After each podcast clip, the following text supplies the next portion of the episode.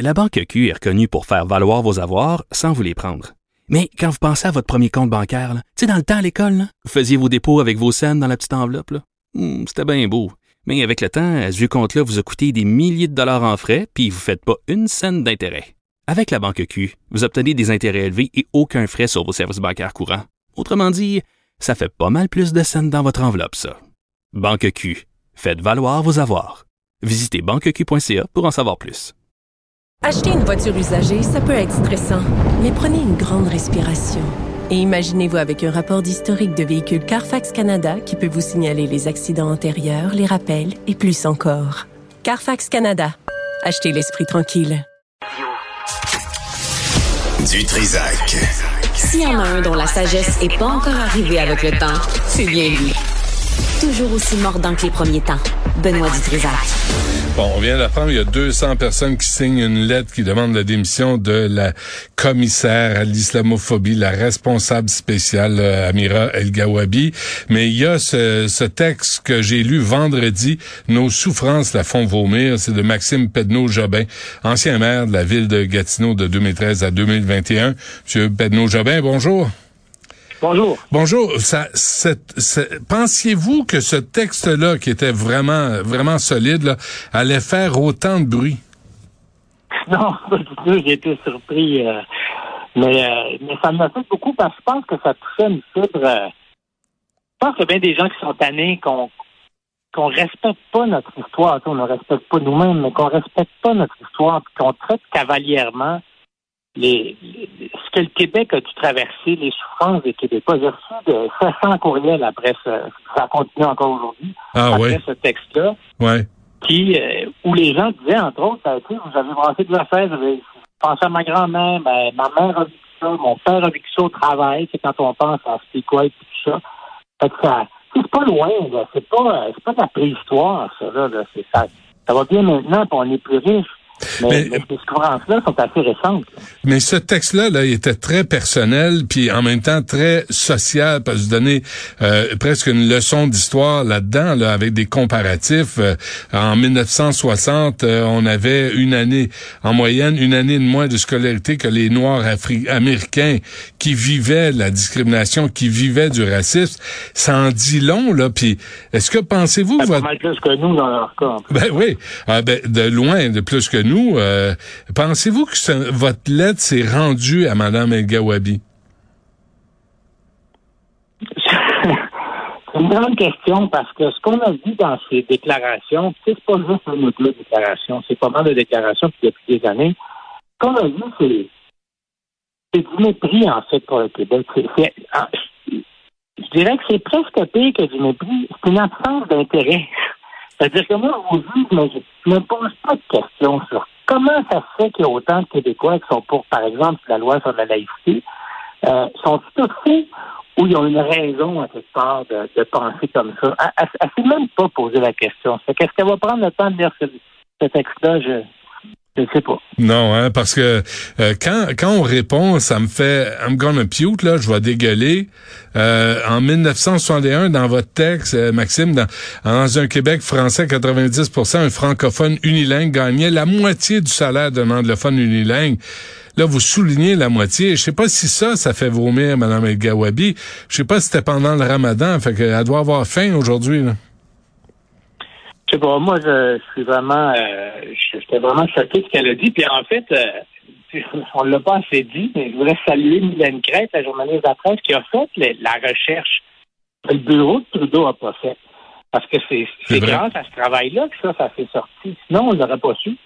C'est, Ça, c'est grave. Parce que moi, c'est une grosse erreur, ça, du, mais, mais personne vous a contacté, personne, Jean-Pablo Rodriguez ou Mélanie Joly ou il euh, y a personne du cabinet de Justin Trudeau qui vous a, vous êtes quand même euh, l'ancien maire de Gatineau, euh, Monsieur Pedneau Jobin là, il, il aurait, ils, connaissent votre numéro de téléphone?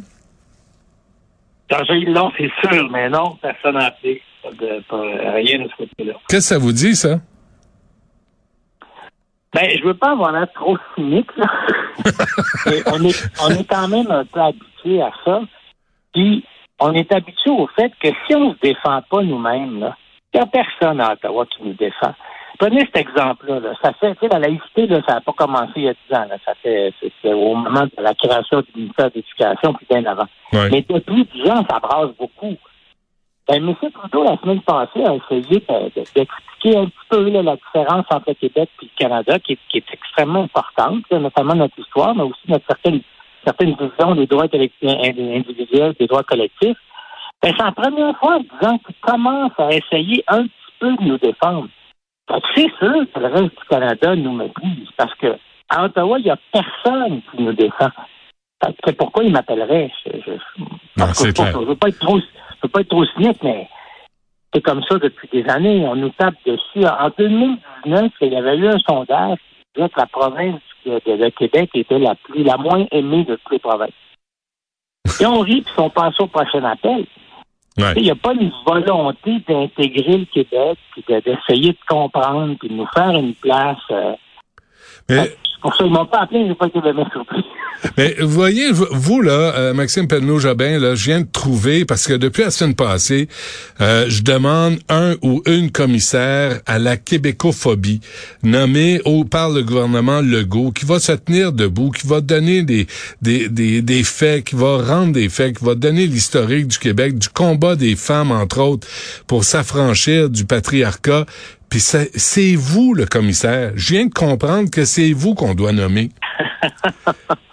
Mais vous êtes posé, non, mais dans votre dans votre article là, vous êtes posé, vous êtes pas revanchard, vous voulez pas, je vous ai vu hier, euh, tout le monde en parle. Tu sais, il il faut faut avoir ce niveau de langage là pour aborder des sujets aussi délicats. Euh, ben, moi, je pense que l'attitude est pour beaucoup. Là. C'est une des choses que je reproche à Mme El elle n'a même pas essayé. Puis, euh, puis la recherche, un peu. Il y a un exemple que j'aurais aimé ça donner hier à tout le monde en parle, c'est que oui, il y a notre France, mais aussi, on est produit de notre histoire, on est produit de notre culture. Puis nous, on a un pied en Europe. Euh, on est influencé depuis toujours par, par les intellectuels français. Tu sais, Victor Hugo a écrit des beaux textes sur la laïcité. Ben, nous autres, on les a lus. Pas ceux qu'ils ont lus au Canada anglais. Mhm. Euh, quand je dis qu'on produit notre culture, quand des drames horribles comme Charlie Hebdo arrivent en 2015, ben, Ouais. ben, tout le monde est horrifié. La différence au Québec, c'est que nous autres, on est une petite qui, qui nous, là, les, auteurs de bande dessinée, des fois, on connaissait pas leur nom, mais on connaissait leur bébé. Ils, ils faisaient partie de notre culture. C'est Ouais. des gens qui, nous- qui nous rejoignaient. Pas sûr qu'en Alberta, les gens ont été rejoints autant. C'est un peu normal qu'on qu'on on ait une approche de la religion euh, qui est différente. Parce que à la fois, nos intellect- intellectuels ont été influencés, mais aussi la culture, euh, les liens qu'on a avec la France, puis ce qui se passe en France, qui a été particulièrement plus dur qu'ailleurs. Mais, euh, Maxime euh, Penneau-Jobin, votre exemple est bon. Là. Notre lien avec euh, Charlie Hebdo, mais on le connaissait.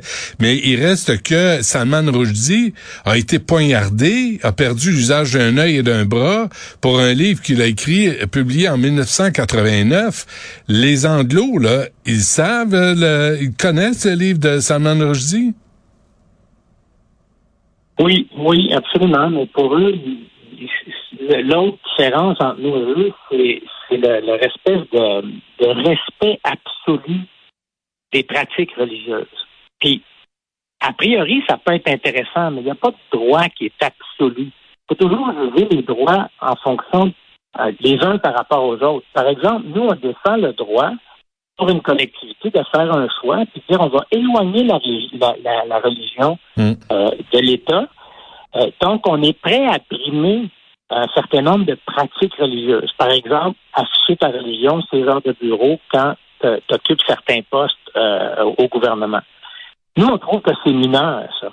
Mais pour le Canada anglais, c'est scandaleux, ça n'a pas de sens. Puis je pense que Rushdie est, victime de ça dans la mesure où lui, il critique des pratiques religieuses.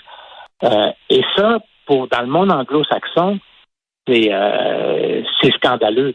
C'est là où il y, a une, il y a une grande différence entre nous. Nous, on a un village d'Astérix en Amérique du Nord parce qu'il n'y a personne d'autre qui a cette approche-là à part nous. Ouais. Malheureusement, nos leaders fédéraux, ils ne défendent jamais. Mais avez-vous l'impression, en conclusion, là, qu'on est attaqué de tout bas, tout côté, que ce soit sur la laïcité, que ce soit sur la langue, que ce soit le chemin Roxham, là, on vient de découvrir que le maire de New York donne des billets aux migrants qui veulent, qui étaient dans l'État de New York pour s'en venir au chemin Roxham.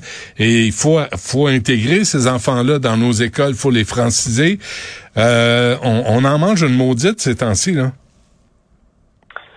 Oui, parce que notre différence, elle n'est pas acceptée. Puis le plus grand défi qu'on a, c'est de, de rester calme, de ne pas s'énerver, faire de la pédagogie, expliquer, parce qu'en même temps, on ne veut pas exacerber des tensions qui sont déjà assez grandes.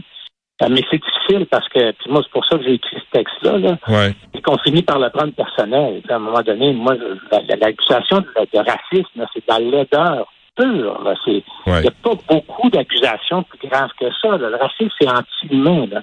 Ben, moi, quand on, quand moi ou ma nation est attaquée de cette façon-là, euh, ben, ça me fait réagir. Puis je trouve que c'est ça notre défi, c'est de rester calme, mais en s'expliquant, puis en continuant d'avoir des débats qu'on doit avoir, mmh. que ce soit sur l'immigration ou que ce soit sur la place de la religion. Euh, il faut le faire avec respect, mais il faut le faire. On peut, pas, on peut pas se laisser euh, faire taire.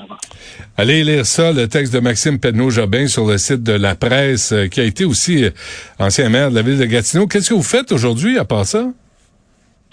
Ben, je fais de la chronique, j'adore ça. Je suis en train d'écrire un livre sur une, une, réforme du monde municipal. Ça fait que je suis dans ma petite bibliothèque chez nous, puis je suis bien, bien moins stressé que quand j'étais maire.